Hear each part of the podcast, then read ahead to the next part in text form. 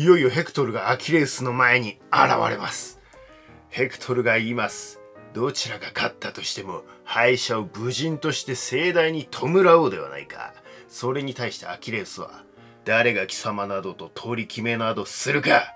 パトロクロスを無残に殺しよって絶対に許さんアキレウスが槍を投げます。プシュヘクトルが頭を下げてかわします。はっ。はっはアキレウス潜んじたな。次はこっちから行くぞヘクトルが槍を投げる。最強の盾でアキレウスが弾く。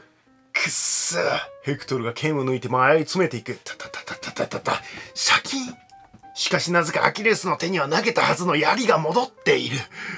アテナが投げた槍回収してアキレウスに渡してるんですね。そしてヘクトルが着ている鎧はもともとアキレウスの鎧。すごい鎧ですけど弱点もアキレウスは熟知してるわけですね。首です。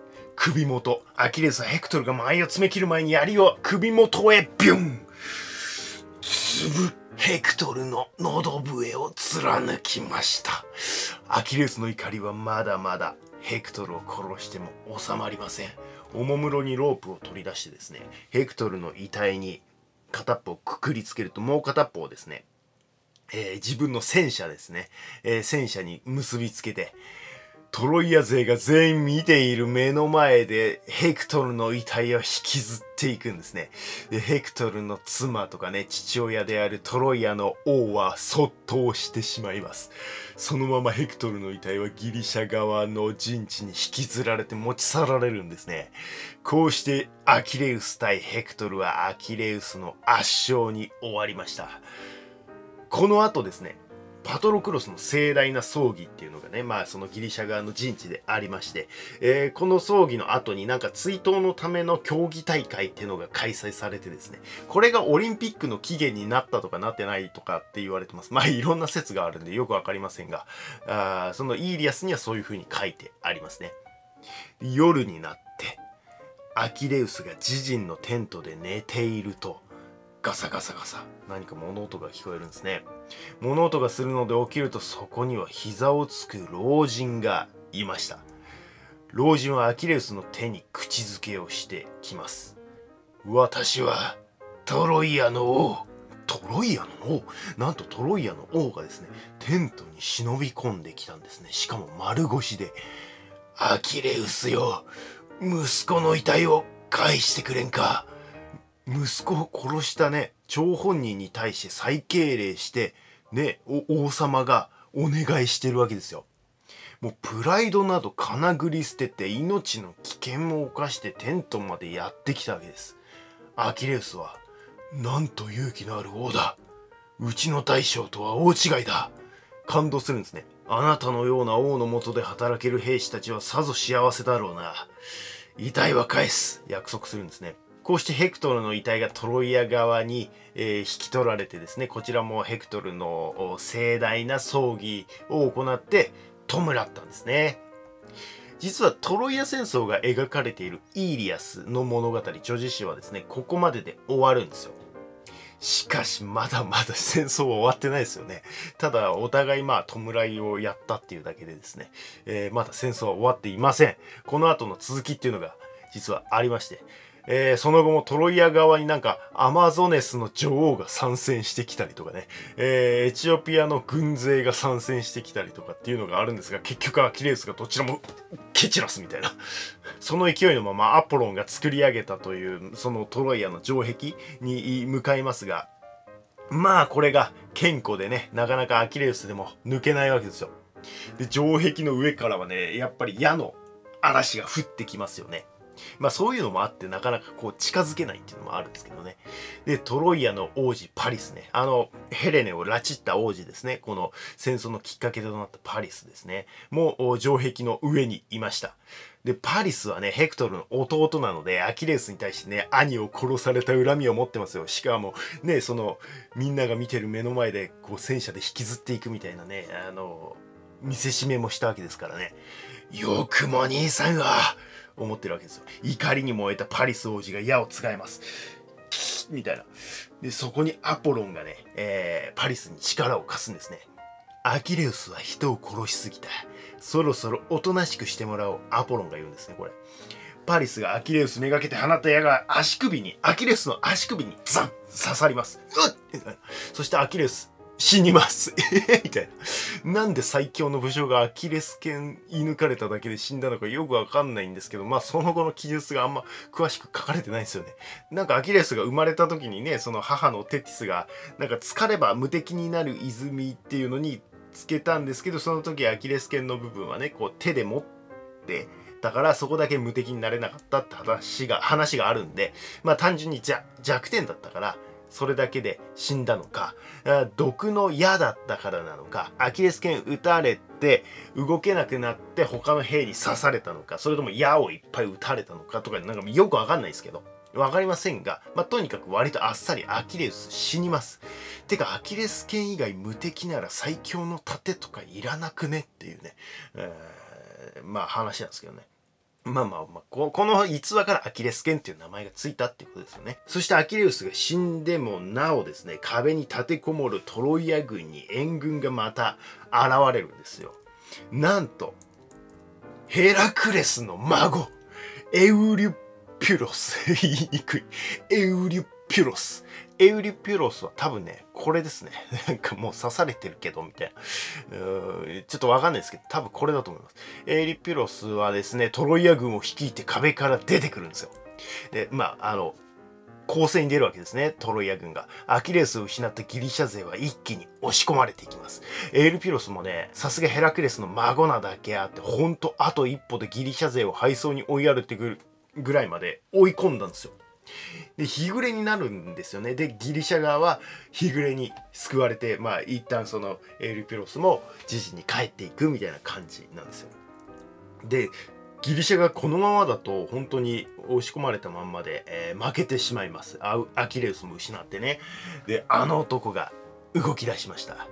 知恵者オデュッセウスやっと出てきたオデュッセウス全然出てこなかったけどまあ実はまあアキレウスがね引きこもってる時とかに説得しに行ったりとかちょいちょい出てきてるんですけどね本編ではねこの人はイーリアスの後の物語オデュッセイアの主人公なんですよそれだけ重要な人ということですね。諸葛孔明みたいなポジションですよね。まあ、劉備が死んだ後も諸葛孔明活躍するみたいな感じなんですよ。あの二人を呼ぼうと。考えるんですね。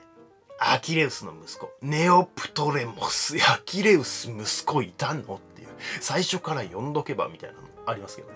ヘラクレスの弓を受け継いだピロクテテスですね。ピロクテテスもやっと出てきましたね。あの、ヘラクレスの回の、あの、死ぬとこで出てきましたよね。あの、仮装して、えー、あげたおかげでね、その見返りとして、弓をもらったピロクテテスですね。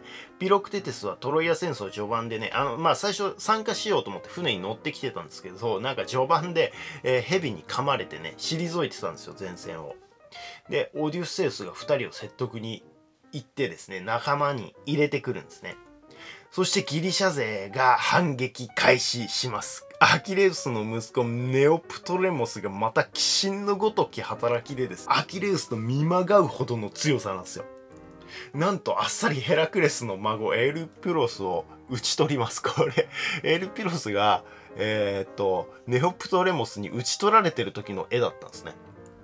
さらにピロクテテスの弓もですね、えー、もう天下一品です。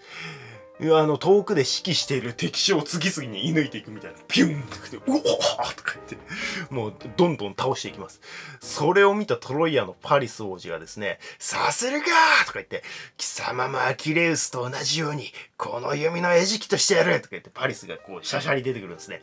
で、パリスが矢を放します。ピュン しかし、ピロクテテス簡単にそれかわすんですね。スッそしてピロクテテスが矢をつがえ、この世には存在しない方がいい人間がいるとか言って、それはパリス王子。あなただとか、ビュンみたいな。で、放ちます。パリスはギリギリのところで、うわって危ねえ避けますが、すでにピロクテテスの次の矢が飛んできてるんですね。もう連射が速すぎて追いつかないみたいな。で、太ももに刺さります。パリスの太ももに矢が刺さります。矢にはヘラクレスが倒したヒュドラの毒が塗ってあったんですね。パリスは激痛にもだえながら思い出します。いやー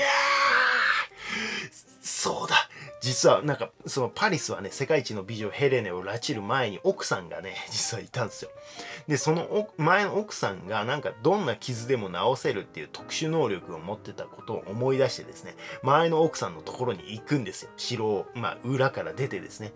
で、痛いよまだ愛してるだろう俺のこととか言って、その前の奥さんにね、お願いするんですよ。頼むよ直してくれよとか言って、はぁ何調子いいこと言ってんの？これ前の奥さんね。拉致ってきたヘレネとかいう女にでも直してもらえば。そもそもあんたがあの女を拉致らなければこんなくだらない戦争は起きてないのと、土星論言われてですね、黙るしかないパリスみたいな構図になるんですよ。そのまま毒が回って死ぬというね、惨めな最後を迎えるわけですね。さあ、パリス王子は亡くなったので、もうヘレネをスパルタに返して、それでもうおしまいでしょみたいな。何のために戦争してんのそもそもみたいな感じじゃないですか。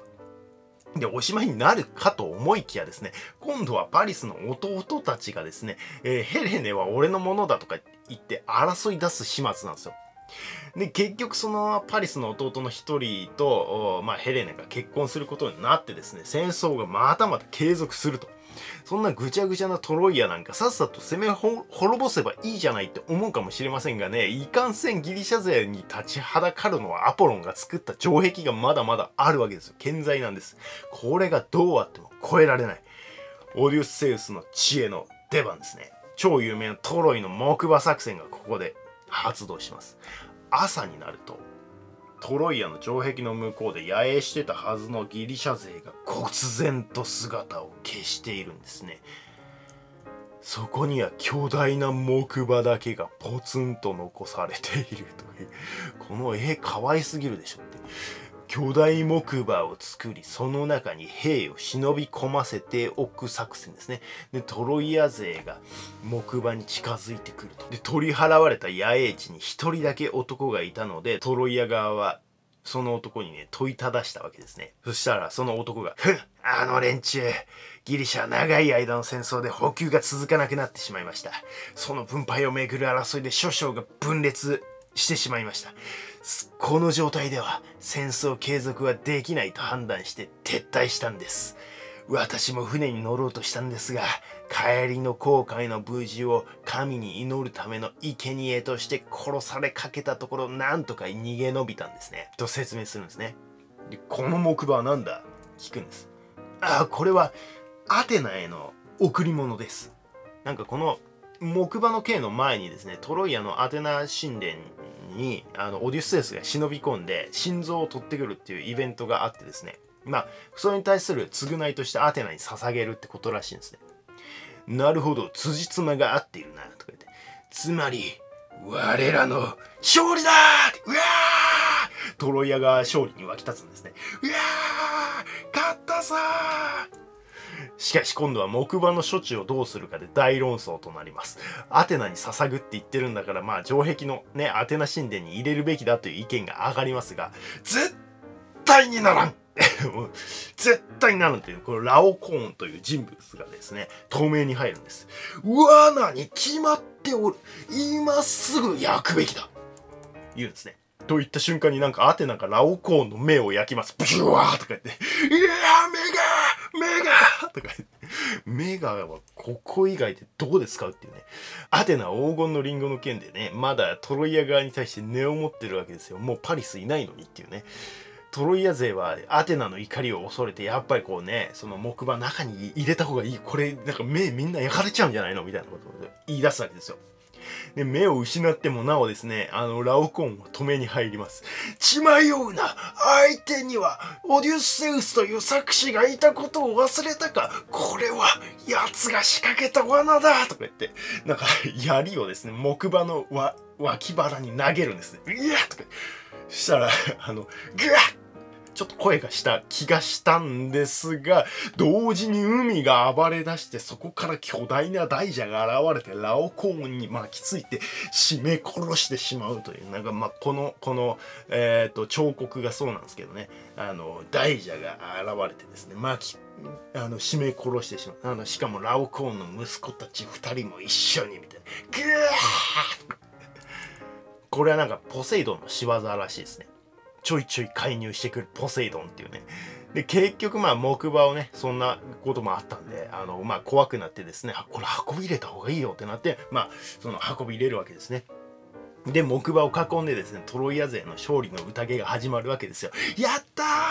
勝ったぞ勝利の美酒に酔いしれたトロイアの将兵たちは酔いつぶれて、寝静まりました。勝った？木馬の脇腹が開くんですね。中からわらわらとギリシャ勢が出てきます。オーディウス・セウス、アキレウスの子ネオプトレモス、ヘラクレスの弓を受け継いだピロクテテスたちも出てきます。ささささささ。櫓に登って松明を掲げ遠く沖合で待機しているアガメムノンたち本体に合図を送ります内側から門を開ける。ギー開かずの門が開いたんですね。合図を見たギリシャ軍本体が雪崩を打って突入してくると大虐殺の始まりです。もともと気象のあれ、アガメムノンですからね。もう容赦ないです。虐殺、略奪、交換、そして燃やし尽くす。しかもネオプトレモスもマジ残虐なんですよ。まあ強いのもそうなんですけど、クソ残虐で、無抵抗のトロイアの王をゼウスの心臓の前でですね、えー、処刑するみたいな。なんかそのゼウスの心臓では戦い、の前では戦っちゃいけないみたいな起きてもあったんですが、そんなの関係ねえっつって、ズブンみたいな。で、ヘクトルの妻とかね、えー、子供もね、城壁から落とすみたいな。バイバイとか言って、超怖いんですよ。で、オデュッセウスとスパルタ王メネラウスはこの戦争の元凶となったヘレネをね、探しに行きます。あの、メネラウスはヘレネの元夫ですよ。ヘレネはパリスの弟とね、一緒に隠れてたんですよ。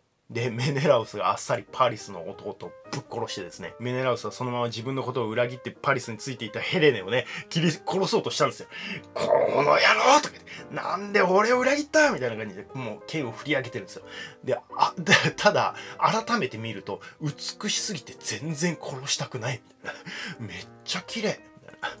で、殺さないとメンツ立たないし、もう勢いで剣振り上げちゃったし、みたいな状態のところにやめましょうメネラウスとか言って、オデュッセウスが絶妙なタイミングで止めに入るんですね。ヘレナも本人の意思とは関係なく拉致されたのだから、彼女を咎めるべきではありません。いうわけですね。うまくメネラウスのメンツも立てつつ丸く収めるんですね。メネラウス的には、ああよかった、振り下ろさなくて済んだ、みたいな感じなんですよ。おお、それもそうだな、とか言って。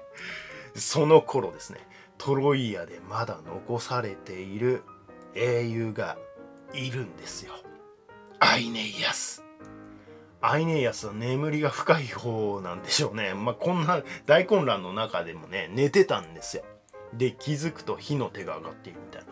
あどうしたんだ？とか言って、急いで王の元に駆けつけようとしましたが、なんと目の前で、その、さっき言ってたね、ネオプトレモスに惨殺されるトロイア王を見るんですよ。うわダメだ。もうダメだ。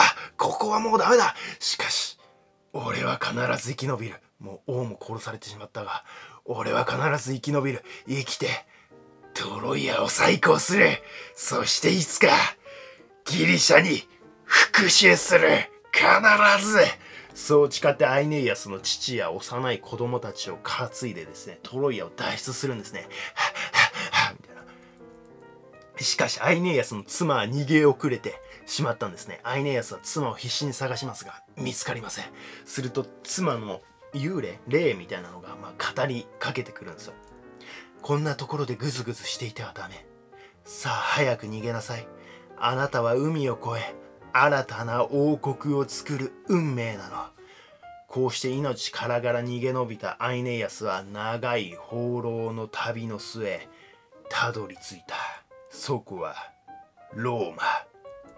後にアイネイアスの誓い通りギリシャ世界をも軽くひねり潰す大帝国を作り上げていく。そして現代ヨーロッパの基礎を築いていくことになるわけですね。しかしそれは千数百年ほど後の話。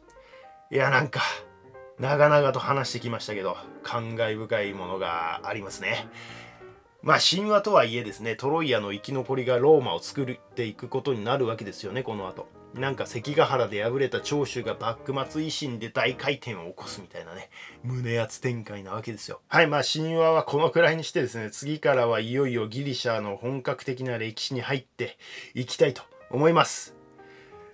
この番組は世界史の通信を楽しもうという趣旨でやっています。世界史だけじゃなくていろいろ脱線するとは思いますが面白かったらレビューとかいいねとかチャンネル登録コメントお願いしたいと思います。以上ザビエルの頭を黒く塗った男でした。